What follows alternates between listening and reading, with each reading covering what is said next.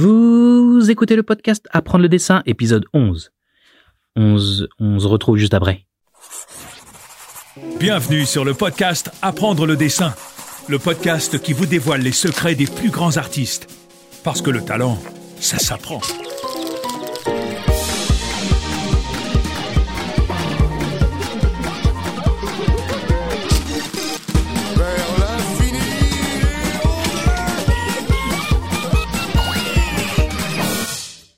Hey guys, bienvenue dans l'épisode 11 du podcast Apprendre le dessin. Et ça faisait longtemps, ça faisait super longtemps, donc je suis vraiment content de vous retrouver. Et du coup, il y a pas mal de choses euh, à rattraper, pas mal de choses à vous dire. Il va y avoir du changement euh, pour le podcast Apprendre le dessin, mais ça, je vais vous en parler après euh, l'interview d'aujourd'hui. On se retrouve donc à la fin de l'épisode pour toutes les news qui concernent le podcast. Alors si vous regardez la version YouTube de ce podcast, déjà vous allez voir la version filmée de l'interview d'aujourd'hui. Et vous venez de voir la nouvelle version vidéo du générique qui est basée sur la musique composée par Laurent Courbier. Je vous mets son contact en description si vous avez besoin de ses services pour une composition. Donc voilà, si vous avez aimé ce nouveau générique, cette nouvelle intro, euh, dites-le moi dans les commentaires. Aujourd'hui, je vous propose un podcast que j'avais enregistré il y a déjà plus d'un an euh, avec Marc Drosti, qui est animateur, réalisateur pour Disney et que j'avais rencontré à Pixar. On a fait l'enregistrement juste avant la pandémie et c'est pour ça que ça a mis un peu de temps à se mettre en place pour la traduction, tout ça. Donc Marc nous raconte son parcours et notamment comment il a été pris euh, au stage de Pixar. Vous allez voir, c'est une super histoire, super motivante. Je pense qu'elle va, elle va beaucoup vous parler. Et, il nous raconte aussi également comment après il s'est retrouvé bah, réalisateur pour des séries, euh, notamment pour Disney+. Et euh, dans le podcast, on parle de projets secrets parce que on a enregistré il y a plus d'un an. Donc maintenant, la série est sortie. Donc je vais vous mettre un lien dans la description pour voir. C'est une série sur Baymax, hein, le personnage de Big Hero 6. Et alors évidemment, l'interview est en anglais. Et comme pour le podcast que j'avais fait avec Anna Ramirez, euh, qui est Visual Development Artist à Pixar, dont l'interview avait été fait en anglais, j'avais fait une version sous-titrée. Mais évidemment, les sous-titres, c'est toujours plus compliqué pour un podcast audio. Donc cette fois-ci, j'ai opté pour une version doublée en français de l'interview. Euh, j'espère que ça va vous plaire comme ça. Si vous souhaitez que je poste la version originale de l'interview, euh, n'hésitez pas à me le dire dans les commentaires et je le ferai. Donc voilà, je pense que c'est tout pour l'instant. On se retrouve à la fin de l'épisode pour les news concernant le podcast. Euh, Marc Trosti est dans le podcast Apprendre le dessin. Hey Marc. Hey Johan, comment ça va Super et toi Bien, je profite tranquillement de mon dimanche après-midi en regardant le pont du Golden Gate. Bah, merci beaucoup de venir dans le podcast. Oh, merci de me recevoir, c'est génial. Ce n'est pas seulement fun de reparler avec toi, mais ça concerne les choses qu'on aime, donc... Euh. Ouais, D'ailleurs, euh, est-ce que tu continues à dessiner? Oui, je continue. Pas autant qu'avant, mais je continue à dessiner. Donc on va parler de ça et de ta carrière pro, mais j'aimerais commencer par te poser une question sur ton enfance. Est-ce que tu peux nous dire où est-ce que tu es né et plus généralement comment le dessin et peut-être l'animation sont arrivés dans ta vie? donc en fait, je suis né dans l'Indiana, aux États-Unis, mais j'ai très rapidement déménagé dans le Michigan. C'est là que j'ai grandi, c'est de là que je me sens vraiment originaire, et tout le monde m'associe avec le Michigan parce que j'en ai parlé à tout le monde. Mais euh, je n'arrive pas à me rappeler d'une époque où je ne dessinais pas. Ça a été la première chose que j'ai aimé faire. J'ai toujours un peu vécu dans ma tête et j'ai toujours aimé les images parce que je pouvais les modeler comme je le souhaitais. Ce que je faisais, c'était jouer avec mes figurines, souvent des personnages de Star Wars ou autres. Et après, en grandissant, je les ai dessinés sous forme de BD. Mais j'ai toujours dessiné, même à l'école, j'ai eu des soucis avec ça. Ah oui, oui, à la base, je voulais être animateur 2D. Quand tu as grandi dans les années 90, tu voyais des films comme Le Roi Lion, mais je crois que ça a été surtout les séries TV qui me parlaient le plus. Au tout début, c'était les séries TV comme euh, Darkwing Duck. Um, tu connais? J'essaie de traduire ce que ça devait être euh, le titre français. Tu peux le répéter? Est-ce que c'était un canard masqué? Oui, oui, euh, un masque violet. Oui, oui, je vois ce que c'est. Uh, Et c'est quoi en français? Oh, euh, je peux chercher rapidement sur Google si tu veux. Darkwing Duck, ça s'appelle Mr. Mask en français. Ça s'appelle comment Mr. Mask. Mr. Mask.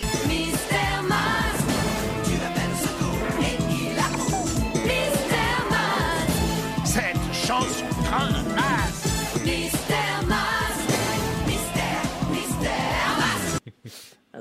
C'est trop drôle. Yeah. So, you know, so it was growing up Donc je grandissais avec like des that. séries comme ça, et puis en Um, grandissant, and then, as I got older, euh, Samurai Jack. Tu regardais and, ça uh, aussi? Oui, bien sûr.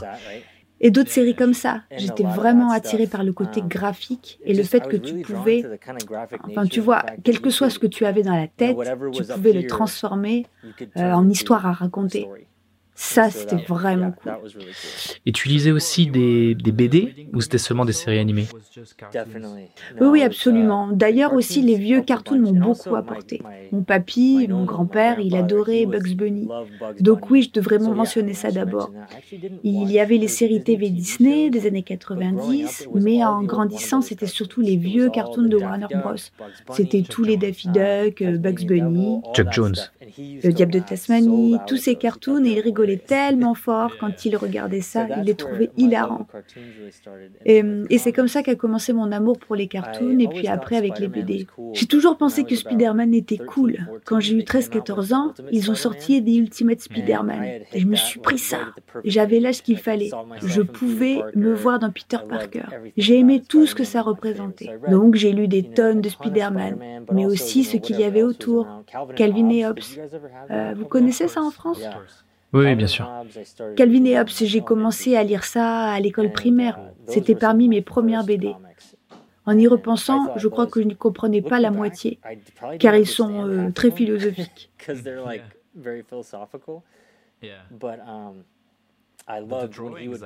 Ouais, mais les, les dessins sont tellement beaux. Oui, c'est ce que j'adorais. Tu sais, quand Calvin avait ses propres histoires, comme euh, The Private Eye ou le super-héros, ou quand il était un dinosaure, ça, je trouvais ça tellement cool.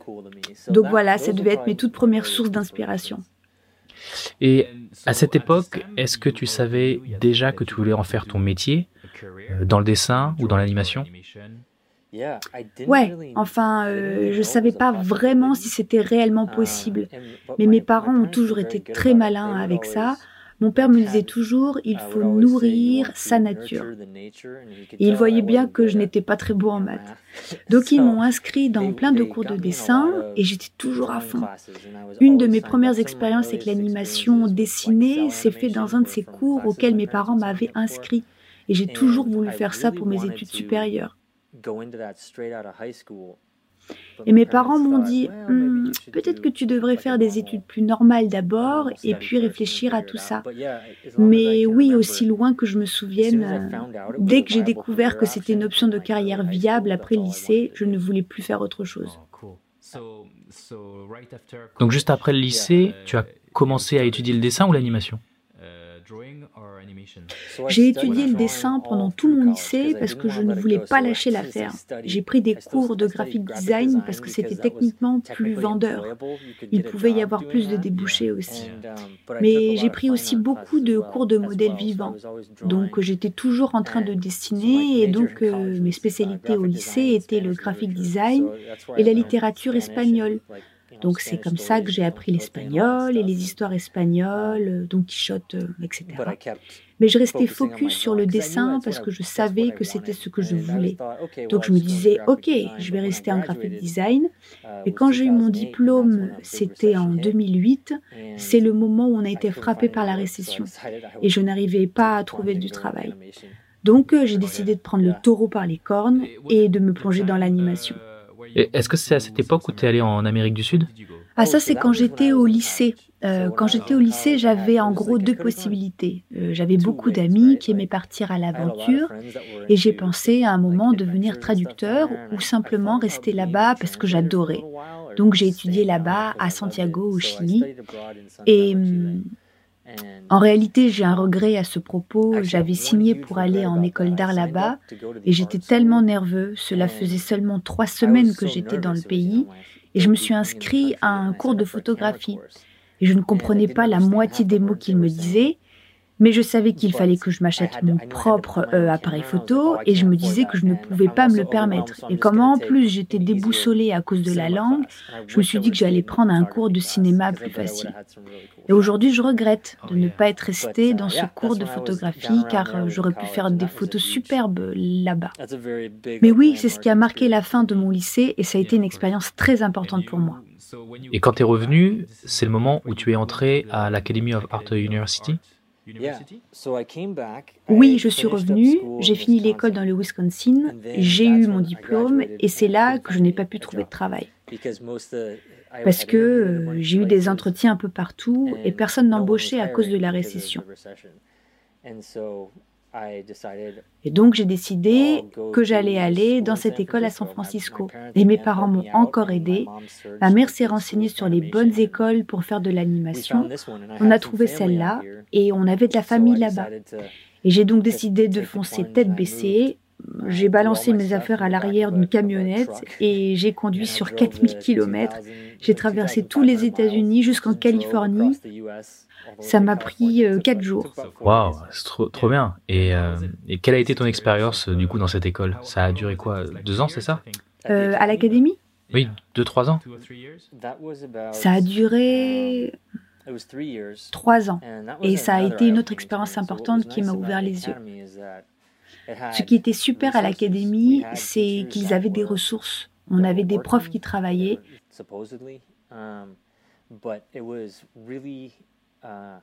Et c'était vraiment plein. Les classes étaient bondées parce que c'est une école à but non lucratif. Ils essayaient d'attirer le plus d'élèves possible, mais il y avait de très bons ordinateurs, euh, le travail de certains élèves était vraiment excellent. Et j'ai rencontré plein de gens super. Euh, j'ai rencontré Andrew Gonzalez. tu te rappelles de lui? Oui, bien sûr. Euh, T'es es toujours en contact avec lui? Oh oui, on était ensemble hier soir dans la rue, on a joué au flipper. Super. Donc on est toujours assez proches, oui, mais j'ai rencontré beaucoup de personnes, notamment des personnes avec qui je travaille aujourd'hui. D'ailleurs, à l'époque, j'avais fait un projet à l'académie dont le producteur est actuellement le producteur de mon projet à Disney. Oh, cool. Donc, je me suis fait beaucoup de connexions. Mais la plupart des choses que j'ai apprises en animation, c'est quand j'allais au workshop en dehors de l'académie. Ils étaient souvent animés par Michael Makarevich. Euh, tu te rappelles de Mike? Bien sûr. D'ailleurs, on, peut expliquer un peu qui est Mike Oh, bien sûr, oui. Donc euh, Michael Makarevich est un animateur à Pixar, euh, il est un des meilleurs, il a été mon mentor personnel et celui de beaucoup de gens. Il dirige un workshop qui s'appelle The Animation Collaborative, qui se trouve être dans la même rue juste en face de Pixar. Tu y as déjà été? Euh, Oui, j'avais visité les locaux, mais il n'y avait pas de cours quand j'y étais allé. Uh, et d'ailleurs, j'y suis retournée il y a quelques semaines pour la première fois depuis des uh, années et c'était cool. C'était fun d'y retourner. C'est vraiment là que j'ai appris l'animation. L'académie, c'était bien grâce aux gens que j'ai rencontrés. Mais je n'avais pas tellement appris là-bas parce que c'était trop dense. Mais c'est être ici, en Californie, qui m'a permis de rencontrer Mike et aussi Jean-Denis Haas. Tu le connais? Jean-Denis Haas, c'est un animateur de ILM. Je me rappelle pas. Il dirige le blog Spongella. Donc JD et Mike sont les deux personnes qui m'ont vraiment appris à animer. Et donc je leur suis éternellement reconnaissant pour ça. Je dis toujours que l'académie, c'est là où j'ai appris Maya et j'ai appris l'animation avec JD et Mike. Donc après avoir été diplômée de l'académie, enfin plutôt pendant ma dernière année, j'ai travaillé sur un projet qui s'appelait Junior Giants. Et c'était la première fois que je réalisais quelque chose. C'était un projet étudiant? Oui, c'était un projet d'étudiants pour l'équipe de baseball, les Giants de San Francisco. Et c'est un projet de la communauté, donc j'ai passé beaucoup de temps à travailler là-dessus. Et du coup, je n'avais pas trop de temps pour travailler sur ma bande démo. Mais j'ai vraiment adoré le processus, je voulais réaliser. Donc, tu as toujours plus ou moins voulu être réalisateur. Tu voulais raconter des histoires. Oui, oui, j'ai toujours aimé ça. J'ai toujours été un peu embarrassée de l'admettre parce que hum, je voulais être de ces personnes qui font de l'art pour l'art. Et je le fais, mais j'adore tout le processus de création. Partir de mots sur une page, puis de dessins sur un storyboard, puis mettre quelque chose dans l'ordinateur, puis le fait de monter et le sortir. J'adorais tout ce cheminement. C'est pour ça que j'ai fait ce projet pour les Giants à l'Académie et j'ai fait mon propre court métrage en plus qui était plus court, environ deux minutes. Et euh, c'était bien, c'était un bon entraînement. L'animation n'était pas ouf. Et puis quand j'ai eu mon diplôme, j'ai encore eu du mal à trouver du boulot. Et comme tu le sais, le marché de l'industrie de l'animation est assez compétitif. Mais euh, tu pensais déjà à Pixar à ce moment-là? Oh oui, donc euh, je reviens un peu en arrière. J'ai toujours voulu travailler à Pixar. L'année où j'ai eu mon bac, dans le Wisconsin, j'ai travaillé dans le graphic design en freelance. Et un ami de mon père qui... euh, En fait, je jouais beaucoup au hockey sur glace quand j'étais plus jeune et on jouait souvent ensemble. Et en fait, c'est lui qui m'a donné mon premier job. Euh, je bossais pour Pepsi. Je faisais du marketing de base pour eux, euh, les flyers que tu peux trouver dans les campus universitaires, tu vois. Euh, mais ça, ça me rapportait assez d'argent. Et j'ai pu faire ça alors que j'habitais encore chez mes parents. Et j'avais un livre sur Pixar. Je travaillais sur la table de, de cuisine de ma mère. Et euh, il est rentré dans la cuisine, il regarde le livre et il dit euh, Tu devrais aller travailler pour eux. Et j'étais là, bah oui, bien sûr, euh, il y a une grande chance. mais je voulais vraiment. Toy Story puis Les Indestructibles ont été des inspirations énormes pour moi. Et j'ai gardé cette idée dans ma tête. enfin, ce qui s'est vraiment passé, c'est que j'avais essayé de créer une boîte de t-shirts et le gars euh, avec qui je travaillais à cette époque n'était pas aussi impliqué que moi. Il avait euh, quatre ans, il était quatre ans plus âgé que moi, il vivait euh, à Grand Rapids dans le Michigan. Et je l'ai regardé et je me suis dit, dans quatre ans j'aurai ton âge et je pourrais travailler à Pixar d'ici là. Donc, euh, je vais peut-être plutôt aller en Californie et essayer de faire ça. Tout ce que j'ai fait, je l'ai fait en ayant Pixar en arrière-pensée. C'était le but. J'ai visé aussi haut que j'ai pu. Je ne voulais rien d'autre.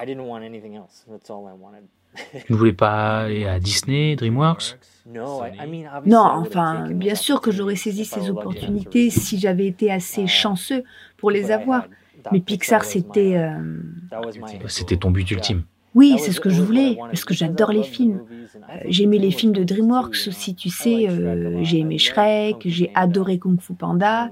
Disney était un peu en dehors de mon radar à l'époque, donc ça devait être 2012. Et je crois que Réponse était sortie l'année précédente où j'ai eu mon diplôme. Et c'était donc le moment où Disney commençait à remonter la pente. Les gens n'étaient pas forcément intéressés par Disney à cette époque. Non, c'est drôle, les gens avaient presque oublié Disney. Non, parce que leur film en image de synthèse euh, n'était pas très bon à l'époque. Non, et je crois que La princesse et la grenouille était sortie l'année précédente et s'était craché au box-office. Donc les artistes en devenir s'étaient un peu détournés de Disney. Pixar était the place to be. Et on avait de la chance d'avoir à l'académie des professeurs qui travaillaient à Pixar ou qui avaient déjà travaillé à Pixar. Mais oui, oui, j'ai toujours voulu aller à Pixar. Je n'ai jamais pensé que j'y arriverais. Par contre, c'est toute la différence. T'as jamais cru que c'était possible? Non, non, j'y croyais pas. Parce que à l'école, euh, je n'ai jamais été le meilleur. Il y avait toujours eu des gens qui étaient très très bons, beaucoup de filles. Euh, des filles et des garçons. Mais euh, il y avait des gens qui étaient tellement loin devant moi. Ils avaient commencé des années avant moi. Quand j'étais encore au lycée, ils étudiaient déjà l'animation pour eux-mêmes. Donc euh, j'ai toujours pensé que j'étais en retard. Et quand j'ai rencontré Mike, c'est le moment où les choses ont commencé à s'enclencher. Donc, quand je suis sortie de l'école, je ne pouvais pas trouver de travail, comme je te l'ai dit, mais euh, j'avais trois jobs simultanément. Je travaillais le matin, c'était un contrat pour le gouvernement pour construire des simulateurs de vol en 3D, euh, ce qui a l'air très stylé comme ça, mais en fait, euh, ça l'était pas du tout. Vraiment? c'était une version améliorée de Imagine Google Maps et je cliquais là où il y avait des arbres. Et je devais planter des arbres et des immeubles. Et comme on travaillait pour le compte du gouvernement, on n'avait pas le droit de parler, sauf quand on faisait une uh, pause. On n'avait qu'une pause de 15 minutes et 5 heures de... hum, pardon, on avait une pause de 15 minutes toutes les 5 heures et tu pouvais l'utiliser pour déjeuner. Je me sentais misérable à ce moment-là parce que je me disais, mon Dieu, j'ai déménagé jusqu'en Californie et c'est là que j'ai atterri. Et donc, tu es resté là-bas combien de temps J'y suis restée pendant huit mois, mais euh, quand je travaillais là-bas le matin, je travaillais aussi l'après-midi pour m'occuper d'enfants après l'école. Des enfants d'école primaire. Je crois que c'est ça qui m'a aidé à ne pas perdre les pédales parce que j'étais collée à ma chaise tous les matins et l'après-midi je devais courir après les enfants, jouer au ballon avec eux, au baseball. Et là, après tout ça, j'allais assister au cours du soir de l'animation collaborative. Et si je ne pouvais pas assister au cours euh, parce qu'il était plein, je me portais volontaire pour aider Mike. Donc, je l'aidais à installer du matériel, euh, avec d'autres évidemment. hein. Euh, Andrew faisait la- la même chose. Donc je l'aidais parce qu'il commençait à peine à enseigner à l'animation collaborative à cette époque. Et euh, il me donnait son avis sur mes animations quand il avait le temps. Ça me permettait de rester dans les parages et je me suis bougé le cul comme ça pendant un an. Je me réveillais, j'allais travailler à 7 heures, je rentrais à 19 heures à la maison, animer jusqu'à ce que je tombe de sommeil. Me réveiller le lendemain pour recommencer. Et j'ai coupé toutes mes autres activités cette année-là. C'était j'allais y arriver ou pas. C'était mon one shot. Et c'est à la fin de cette année que j'ai eu le stage à Pixar. Peut-être que tu pensais ne pas être assez bon pour le stage, et peut-être que tu étais celui qui le voulait le plus. Oui, oui, j'imagine que ça se mérite. C'est la différence. Oui, oui, je le voulais vraiment. Et j'ai entendu... euh, Est-ce que je t'ai déjà parlé de comment j'ai eu le stage? Bah, C'était ma prochaine question, ouais. Dis-moi. Donc euh, j'ai passé toute cette année à m'isoler de mes amis et de ma famille. Et euh, encore aujourd'hui, je pense que c'était la bonne façon de faire. Je ne regrette pas. Parce que j'étais juste focus. Je me suis 100% concentrée à devenir le meilleur animateur possible. Donc je voyais Mike, j'étais à l'animation de collaborative tout le temps. Toujours à travailler, à essayer de monter une bonne bande démo, et je l'ai envoyé pour postuler au stage. Et pendant que je faisais ça, je me disais que je ne pouvais plus continuer à travailler pour trois jobs en même temps. Il faut que j'arrive à trouver un seul travail mieux payé. Et euh, à l'école primaire où je travaillais, un poste dans l'administration s'est libéré. Et j'allais le prendre si ça ne marchait pas avec Pixar. Et donc il y a eu deux semaines où l'école m'a proposé le job, qui était un bon emploi, des horaires corrects, un salaire décent. Et puis euh, j'ai eu l'email de Pixar disant Nous avons sélectionné 24 candidats, vous êtes dans cette liste. Tu te rappelles? Je me rappelle de cet email. Et donc les gens de l'école me pressaient pour avoir une réponse. Pourquoi tu ne me réponds pas? Alors que Pixar était là, euh, attends un peu, on va voir, on va peut-être. Je me rappelle, quand les enfants partaient à la fin de la journée, on les amenait sur le trottoir, les parents arrivaient en voiture pour les récupérer, et on parlait un peu.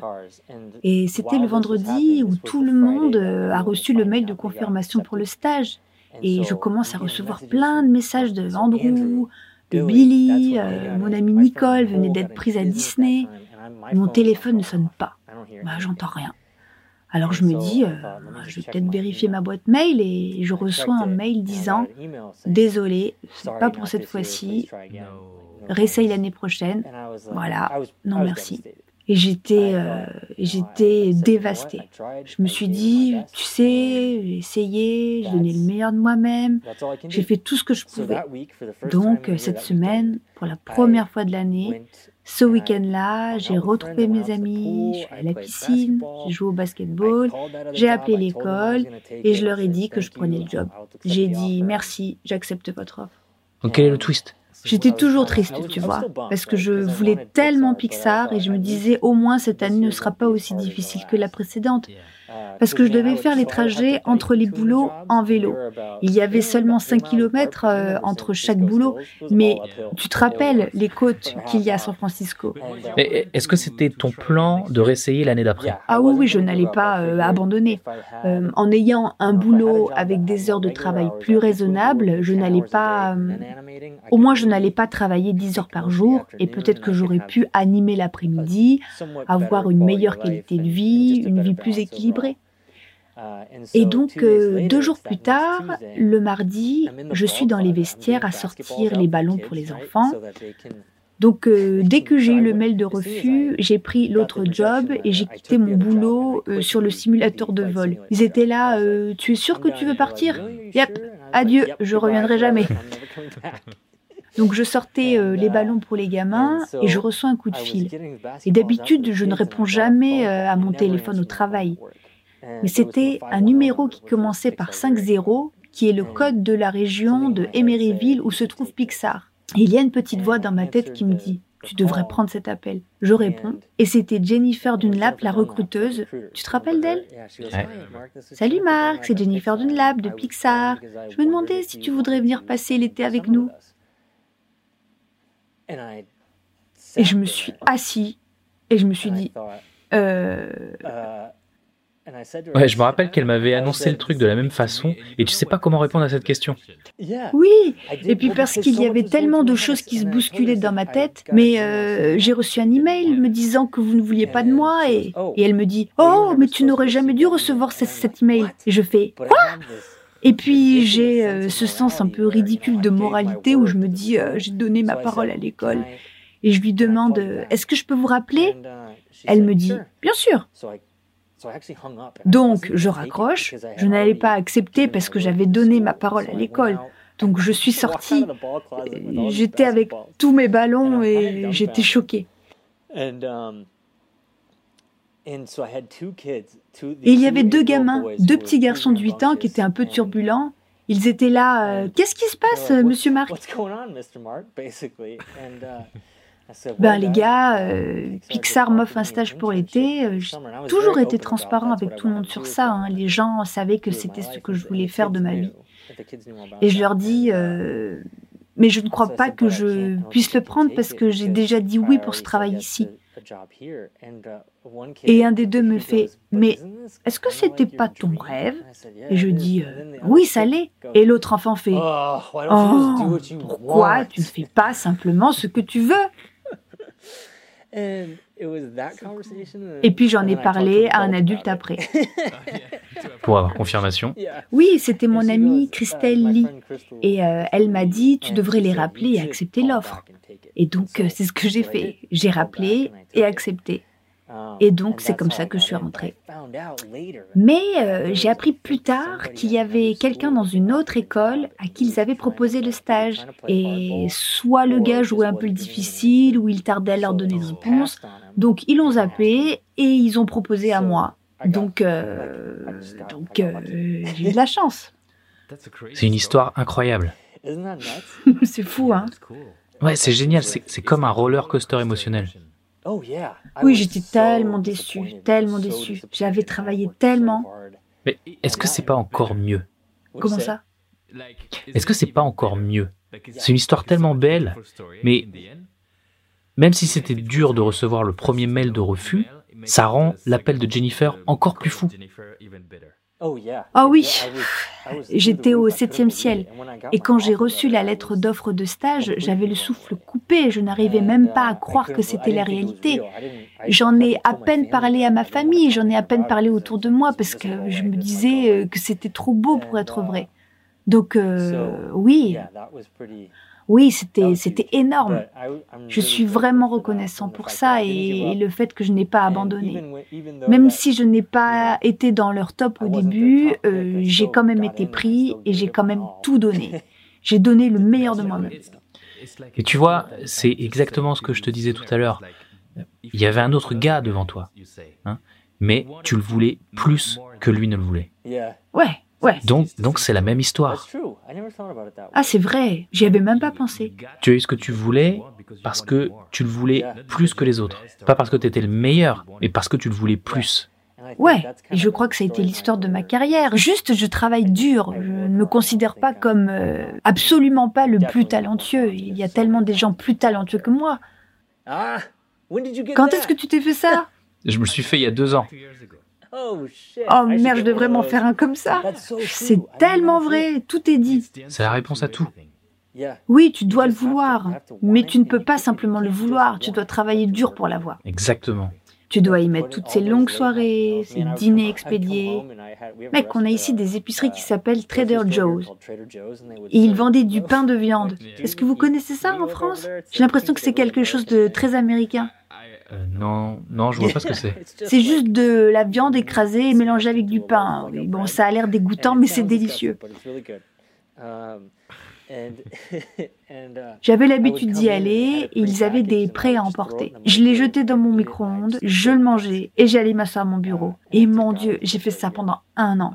Et comment tu as vécu le stage à Pixar? Est-ce que c'était à la hauteur de ce que tu espérais Je ne savais pas à quoi m'attendre en réalité, j'étais sur un nuage vraiment. Au moins au début. Après, je suis devenue vraiment nerveux. J'étais assez stressée pendant le stage, mais c'était intéressant parce qu'en même temps, je m'amusais beaucoup. On a eu le stylo dans la ventilation. Le stylo dans la ventilation. Ça va être drôle, les gens qui vont écouter ça vont penser qu'on travaillait pas, mais euh, on restait au studio tellement longtemps. On travaillait peut-être 14, 15 heures par jour. Parfois, on passait de la nuit au studio. Et les week-ends Et les week-ends. Sauf toi, parce que t'étais pas là pour le week-end Star Wars. J'étais là plein de week-ends, mais j'ai raté ce week-end Star Wars. Et donc, il y avait euh, une ouverture dans les grands tuyaux de ventilation. Le studio Pixar, une architecture très cool, et ils ont un toit ouvert où tu peux voir la structure et les tuyaux. Et euh, un des tuyaux de ventilation avait une ouverture vers le bas. C'est un style un peu New Age. Et c'était juste un trou dans un tuyau. Et donc, on essayait de lancer nos stylos dans le tuyau. Et toi, je crois que tu étais vraiment le meilleur. J'ai gagné le tournoi. J'étais le premier à lancer le stylo dans le tuyau. Mais parce que tu es arrivé avec la technique du lancer en cuillère. Ah ouais, ouais. Mais c'est une technique de lancer française. On essayait tous de lancer comme on, on lance des fléchettes et t'es arrivé et mou. Et je me rappelle encore parce que ça devait être un vendredi parce que tu portais ton, ton fez. Tu te rappelles de ça? Et tu avais euh, ta chemise hawaïenne aussi. Et donc oui, tu l'as jeté dans le trou et je me rappelle tout le monde avait crié. Et tu te rappelles, c'est le moment euh, où nos mentors, Steve Mason et Dan Nguyen, sont entrés dans la salle. Bah oui. Oui, ils sont entrés dans la salle et je lance le stylo dans le tuyau. Et c'était miraculeux. C'est parfait. C'était génial. Et si ça se trouve, euh, le stylo est toujours dedans à l'heure où on parle. Si personne ne l'a sorti. Il doit être là. Et donc il y a une partie de nous qui est encore à Pixar et qui restera là-bas pour toujours. On a laissé ce stylo. Je crois que c'est une salle de réunion maintenant, la dernière fois que j'y étais allée. Ouais, donc c'était super. Et donc tu, tu disais que nous avions des déguisements le vendredi. Oui, oui.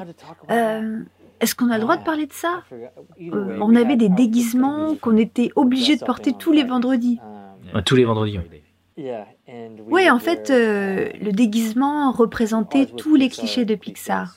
Donc, on avait tous euh, une chemise hawaïenne, on avait notre euh, fez, qui est un chapeau turc, on avait des trottinettes Luxo. Ouais, on avait aussi euh, le bol de céréales et la grosse cuillère. Oui, et on attachait ça à notre ceinture. C'était fun, mec. C'était vraiment super. Et ils avaient fait des images de nous tous sur des paquets de céréales. Tu te rappelles de ça? Ah oui Dan et Steve avaient fait ça pour nous. C'était trop cool. Est-ce que tu te rappelles du bouton de secours? Oui, je me rappelle du bouton de secours. Je me rappelle quand Danny n'en pouvait plus. Il avait dû appuyer dessus. Il était plus stressé que toi. C'est vrai, c'est vrai. Je veux dire, euh, on était dans cet endroit et on apprenait des meilleurs. Il y avait des gens qui avaient travaillé sur Le Roi Lion, sur Dingo et Max, sans compter tous les films de Pixar. Tous ces films avec lesquels on a grandi. Et j'ai plus appris pendant cette période de 4 mois que pendant toutes mes études. Pareil pour moi. Tu apprends des meilleurs. On parle de personnes qui vivent l'animation du réveil au coucher. Et bien qu'on se soit beaucoup amusé, on attendait de nous un travail de haut niveau. Tous les animateurs nous soutenaient beaucoup, je me rappelle. Je me rappelle de Dave Mullins qui euh, était venu voir ce qu'on faisait. Euh, il m'a donné des conseils que j'ai gardés sur mon ordi jusqu'à ce que je parte. C'était à propos du phrasing, tu vois, passer de A à B, parce que mes animes pouvaient parfois être un peu flottantes sans trop rentrer dans les détails techniques. Et il me disait, tu dois choisir tes phrases. Tu fais la phrase A, puis tu passes à la phrase B. Et ça, ça a été une grande révélation pour moi, ça m'a beaucoup aidé. Et c'était vraiment génial. Je suis vraiment reconnaissant de cette expérience. Je veux dire, euh, tu l'es ou sinon, euh, tu as aimé. Ah oui, j'ai adoré. Je pense qu'on a eu à peu près la même expérience. Peut-être que j'étais un peu moins stressé que toi. Euh, à ce moment-là, on ne savait pas encore qu'on allait être embauché. Est-ce que tu as pensé qu'il y avait une sorte de compétition entre nous Parce qu'on se disait qu'il n'allait pas embaucher tout le monde, on était beaucoup. Hein. Oui, oui, on était 12. Euh, mais c'est parce que je le voulais tellement. Je me disais euh, que je n'aurais pas une autre chance. Euh, je ne voulais pas la laisser passer. Je voulais montrer. Et parce que j'ai eu ce mail de refus, tu vois, donc j'ai été refusée avant d'être acceptée et j'ai toujours eu ça à l'esprit. Et c'est mieux dans cet ordre Oui. oui, c'est mieux dans cet ordre.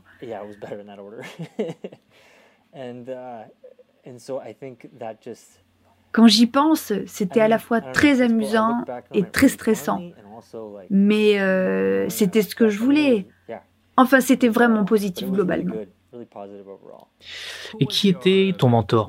Parce qu'en fait, chacun d'entre nous avions un animateur qui était notre mentor attitré. On avait deux enseignants, qui étaient Steve Mason et Talen Nguyen. Et chacun de nous avions un mentor en plus. Mon mentor, c'était Jean-Claude Tran. Qui était ton mentor? Euh, Marc Harris. On est toujours en contact. Cool. Et c'était comment de travailler avec lui? J'ai adoré travailler avec Marc. Je pense que c'était la personne parfaite euh, avec qui je pouvais être. Il est très analytique et il sait. Euh, il a une méthode pour euh, tout ce qu'il fait. Il trouve des solutions. Et ce n'est pas seulement sur les bases de l'animation, comme le posing, timing, space. Il a, il a l'œil pour le spacing. Il pouvait déceler si mon spacing était off à l'autre bout de la salle, je te jure. Mais aussi pour les idées. Il était très doué pour m'expliquer ses idées. Ça pouvait se voir qu'il aimait beaucoup enseigner. Je sais qu'il avait enseigné à l'académie. Euh, donc oui, j'ai appris beaucoup de lui. J'étais vraiment reconnaissant de l'avoir comme mentor. Euh, je trouvais qu'on allait très bien ensemble. Parce que je ne suis pas aussi analytique.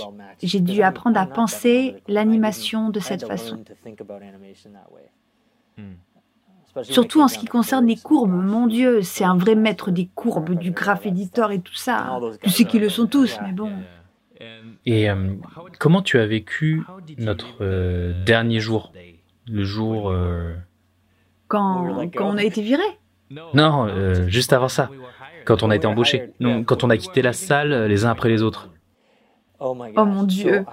Alors pour le contexte, je ne sais pas si tu en as parlé de ça sur ton podcast avant. Euh, c'était un vendredi, c'est sorti complètement de nulle part. Il nous restait encore trois semaines à faire pour le stage. Et je me rappelle plus si c'était Dan ou Steve, mais je crois qu'ils ont appelé Andrew en premier. Donc en fait, il y avait eu un appel téléphonique. Le téléphone sonne. Oh, vraiment? Ah, c'était comme ça? Ah, j'arrive plus à me rappeler. Et il y avait un téléphone. Ah oui, oui. Le téléphone sonne, Andrew répond et il dit Ils veulent me voir, je sais pas pourquoi. Il part et il ne revient jamais. Ah, je me rappelais pas de ça, mais euh, je me rappelle qu'il ne revenait jamais. Et, donc toutes les dix minutes à peu près, il y avait le téléphone qui sonnait et celui qui décrochait était appelé à descendre et ne revenait jamais un par un, comme si on allait être mangé par un monstre. C'était euh, tellement effrayant et je me disais, euh, ça y est, c'est maintenant. Il se débarrasse de nous. À un moment, quand même, on a fini par comprendre que c'était pour nous dire si on était embauché ou pas. Oui, on a commencé à comprendre au bout de la troisième ou quatrième personne. Et je me rappelle que je commençais vraiment à être nerveux. Et j'étais content d'avoir l'appel plus tôt que plus tard. Ah oui, parce que c'est eux qui annonçaient le nom de la personne qui devait descendre. Je n'arrive pas à m'en rappeler spécifiquement.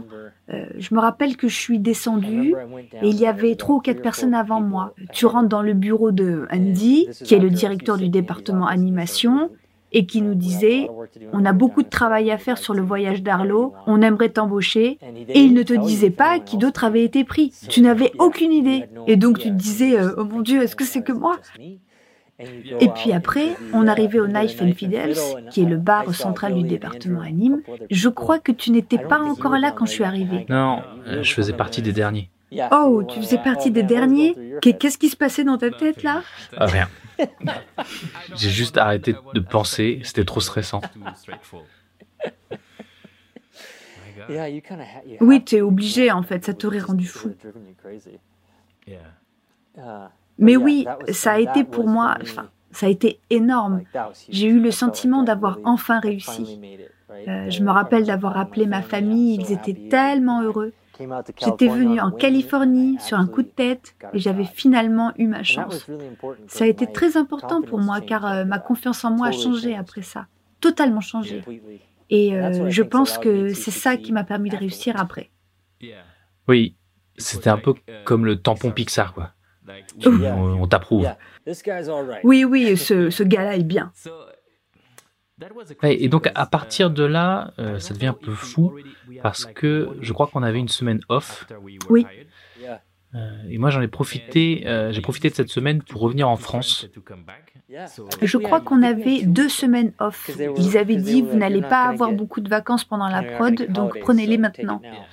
Ah oui, c'est ça. Et on a commencé à bosser sur le voyage d'Arlo. Oui. Et au final, on n'avait même pas fini le stage. Non, effectivement, notre stage a été écourté. Et on a commencé à travailler sur le film. Oui, et hum, tu te rappelles de ton premier test avec euh, Arl euh, Il s'appelait Jacob à l'époque, mais euh, ton premier plan avec Arlo? Oui, je me rappelle euh, celui où il était en train de manger des feuilles sur l'arbre, je crois. Ah oui, oui, oui, oui, je me rappelle. C'était le moment, je ne sais pas si tu as ressenti la même chose, je me suis dit, oh, je peux enfin respirer un peu, m'amuser à animer. Donc euh, j'en avais fait un avec euh, Arlo qui suit un papillon et se faisait presque un nœud autour du cou. Et je me rappelle que je me suis dit, eh, peut-être que je suis capable de le faire maintenant. Et est-ce que tu te rappelles de notre première projection du voyage d'Arlo? Euh, quand on a vu l'animatique en storyboard Ouais. Oui, qu- qu'est-ce que tu en as pensé Parce que c'était très différent de ce qui est devenu le film au final. Oui, c'était très très différent. J'étais déjà hallucinée de me retrouver à une projection du prochain Pixar. Je me rappelle que quelqu'un m'avait demandé mon avis à la fin et je n'avais rien dit parce que je me sentais pas de dire quelque chose. Mais euh, il y avait des choses que j'aimais beaucoup dans cette version. Il y avait des méchants insectes et il y avait une tribu de gens. Il y avait beaucoup d'humains. Comment tu as réagi quand nous avons été obligés de partir de Pixar Quand on a été euh, licencié, Ouais. j'étais euh, dévastée. J'étais tellement triste. On était si près du but. Mais c'est une très bonne leçon parce que ça nous a appris que c'est comme ça que marche notre industrie. Je suis content d'avoir appris cette leçon assez tôt dans ma carrière et hum, rien n'est permanent. Les coups durs arrivent et repartent. Et aussi décevant que ça a été, ça a été très bien d'avoir cet idéal euh, de passer le reste de ma vie à Pixar, le voir briser, parce que ça m'a libéré pour faire d'autres choses. Ouais, c'est la bonne façon de voir les choses. C'est en parlant à Kevin O'Hara que j'en suis arrivé là. Il m'a raconté quand il a été viré de DreamWorks et d'autres studios également. Il m'a dit, il m'a dit ça fait partie du jeu, c'est nul, mais ça fait partie du jeu, donc c'est bon à savoir. Et ça n'a pas vraiment affecté mon estime de moi, tu sais, parce qu'après tout, on a tous été licenciés en même temps. Et puis en plus, après, tu as pu travailler comme réalisateur, c'est ça? Oui, donc c'est là que j'ai commencé à bosser à Telltale Games et j'ai été embauchée pour faire des animatiques de jeux vidéo. Mais ça a bien pris huit mois avant que je ne retrouve du boulot. Euh, je commençais à être un peu déprimée encore. Je suis retournée à mon ancienne école primaire pour voir si je ne pouvais pas reprendre un boulot avec eux. Et puis Telltale m'a appelée, donc euh, j'ai encore dû les laisser tomber une seconde fois. Euh, voilà, je suis arrivée à Telltale pour faire des animatiques et c'est là que j'ai pu commencer à amener toutes mes compétences en caméra, en montage, toutes ces choses que j'adorais et qui faisaient que je voulais devenir réalisateur. Mon premier épisode a été un épisode de la saison 2 de Walking Dead, puis je suis passée sur Game of Thrones. Et c'est le moment où c'est là où je me suis finalement épanouie, je crois. J'avais la confiance en moi que je m'étais forgée à Pixar, je ne pensais plus que j'étais inutile mais je savais qu'il fallait que je continue à travailler pour progresser. Donc, euh, j'ai commencé à vraiment étudier la mise en scène, le montage, et on avait chacun une séquence de 7 minutes qu'on devait réaliser entièrement. On avait quelques indications du réalisateur et on s'occupait du reste. Et après quelques années à faire ça, ils m'ont demandé d'être réalisateur. Et j'ai réalisé trois épisodes. J'ai fait Batman, la première saison de Batman, l'épisode 4, puis j'ai fait euh, Les Gardiens de la Galaxie, qui était mon préféré de tous les temps. Ah C'était vraiment cool.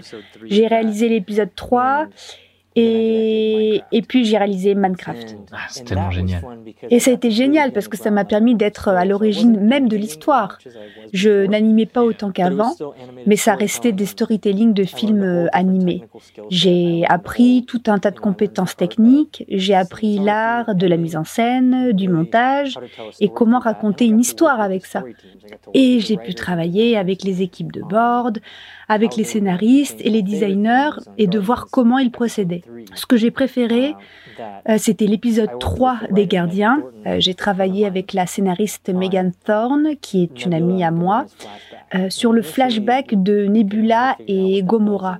Au début, on n'arrivait pas à trouver comment le faire, et puis elle et moi, nous avons beaucoup cherché, et on a réussi à montrer ces deux sœurs et les deux meurtrières qu'elles sont devenues.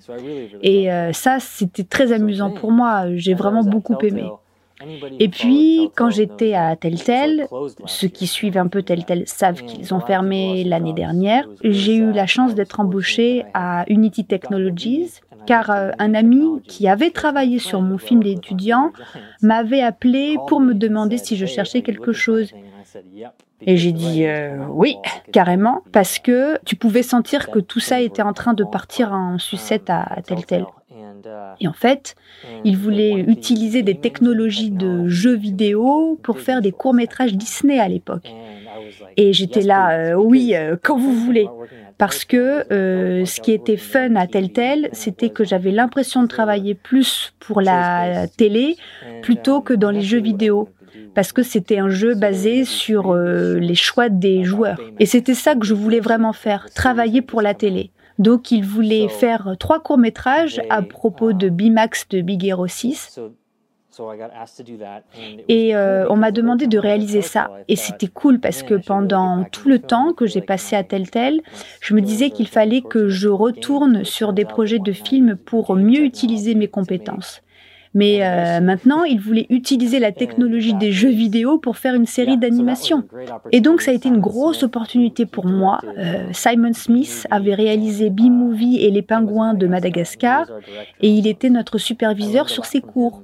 J'ai beaucoup appris de lui, encore sur la mise en scène, le montage, et en utilisant la technologie euh, d'Unity comme nouvel outil. C'était difficile, mais très amusant. J'avais toujours envie de retourner sur Maya pour animer et je me suis dit, on anime sur Maya depuis 25-30 ans. Il y a d'autres choses à faire, d'autres technologies comme la réalité virtuelle qui arrivent. Et c'était une super façon d'utiliser une technologie émergente et continuer à raconter des histoires, qui est ce que j'ai toujours voulu faire. Et est-ce que tu te rappelles de... En fait, ça me fait penser à une conversation qu'on avait eue avec Marc Andrews, euh, le réalisateur de Rebelle, quand on avait pris notre petit déj avec lui à Pixar. Oui, oui, oui. Oui, oui, je me rappelle très bien, je vois exactement de quoi tu parles. Et il nous avait parlé de ça. Il nous avait parlé du fait qu'un jour, il y aurait des caméras dans un environnement virtuel et on mettrait en scène comme si on était à l'intérieur de l'environnement virtuel. Et je me rappelle penser, quoi? Et je me rappelle qu'il nous disait, on n'a pas besoin de storyboard, oubliez les storyboards, on fera les cadrages directement dans l'ordinateur. Et c'est ce que je fais maintenant. Ouais, c'est super excitant. Et comment tu penses que cela va faire évoluer notre façon de travailler du coup? Je suis euh, optimiste. Je pense que ça va rendre les choses plus accessibles. Unity est gratuit par exemple. Tu peux le télécharger maintenant. Tu peux changer ton rendu, tu peux faire ce que tu veux. Tu peux animer sur Maya par exemple et l'importer. Euh, le slogan de Unity, c'est démocratiser le storytelling.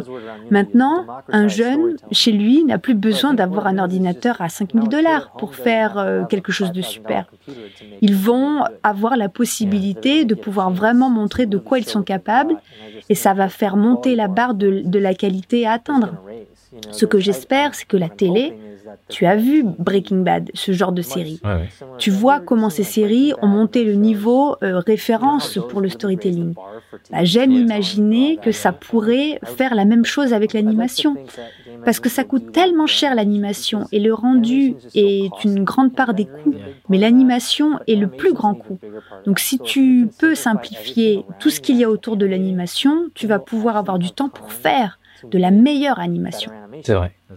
C'est pourquoi je suis euh, excitée par toutes ces perspectives. J'y crois à fond. Je crois que ça va, ça va changer. Ça va être dur à avaler pour certains studios parce que beaucoup aiment leur pipeline, leur organisation. Ils ne veulent pas en changer. C'est euh, un peu contre ça qu'on doit se battre.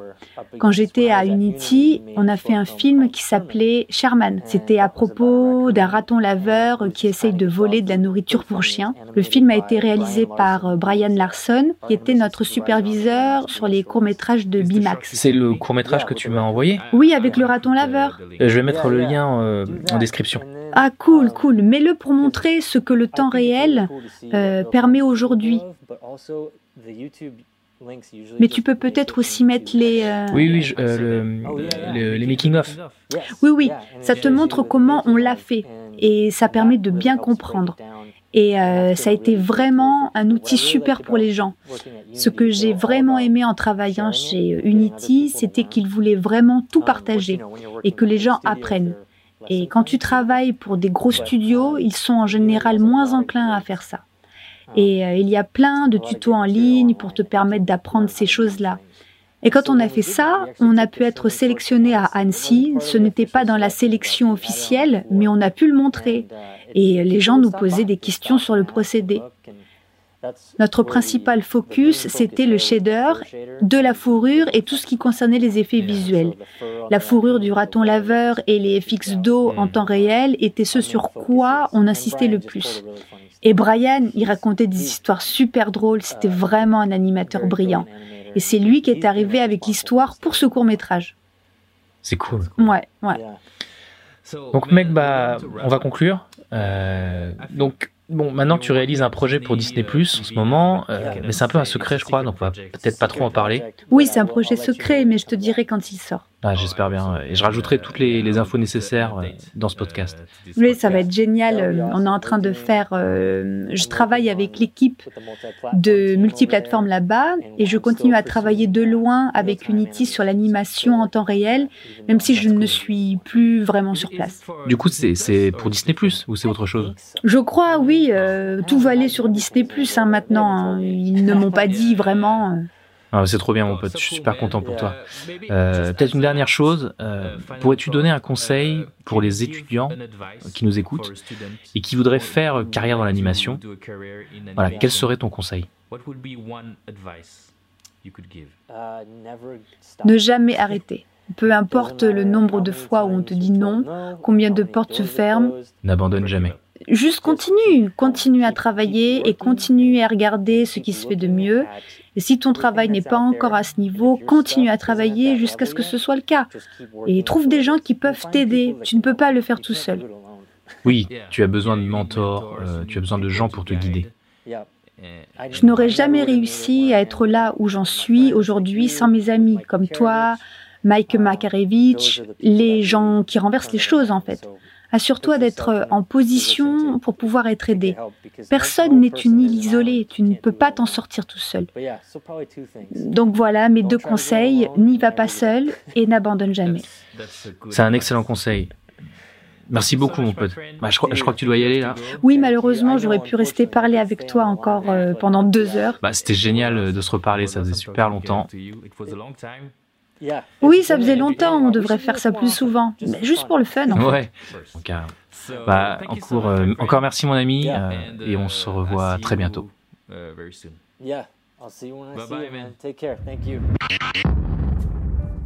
Donc voilà, merci encore Marc. Et voilà, j'espère que cet épisode vous a plu. Euh, je sais pas vous, mais moi j'ai adoré l'histoire de Marc et comment il a travaillé comme un fou pour décrocher ce stage à Pixar. C'est une vraie leçon de vie euh, à laquelle j'adhère totalement. Et j'ai trouvé passionnant toute la dernière partie de l'interview euh, où il parle de son boulot sur l'animation en real time, toute cette nouvelle technologie qui arrive euh, et sur laquelle il bosse en ce moment et qui est notamment testée à Disney. Voilà, c'est une technologie qui normalement devrait euh, changer notre industrie dans les années à venir.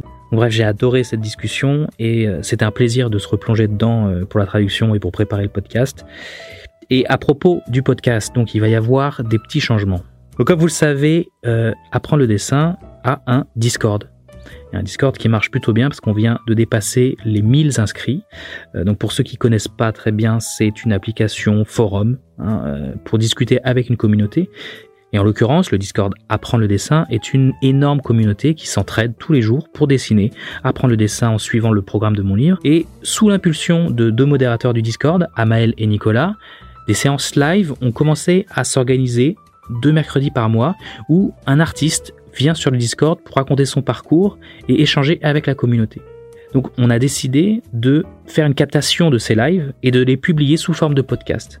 Ça va permettre de faire des podcasts qui sont du coup à peu près sous la même forme puisque c'est une interview d'un artiste qui raconte son parcours et qui va donner et sa façon de voir le dessin, de comment il a appris le dessin et ses conseils pour apprendre à dessiner ou animer ou ses conseils pour rentrer dans l'industrie de l'animation. Donc ça va vraiment être dans cette continuité mais il va y avoir en plus euh, un échange avec la communauté. Donc vous allez pouvoir venir comme ça sur le Discord lors des lives et poser des questions aux artistes directement. Donc ça, je pense que c'est vraiment un truc génial qui va permettre en plus d'augmenter le nombre de podcasts. Il va pouvoir y avoir plus de podcasts et de façon plus régulière. Donc on a déjà enregistré le prochain podcast hein, qui sera avec Eve Ciaccarelli, qui est animatrice et réalisatrice. Je le publierai prochainement sur la chaîne.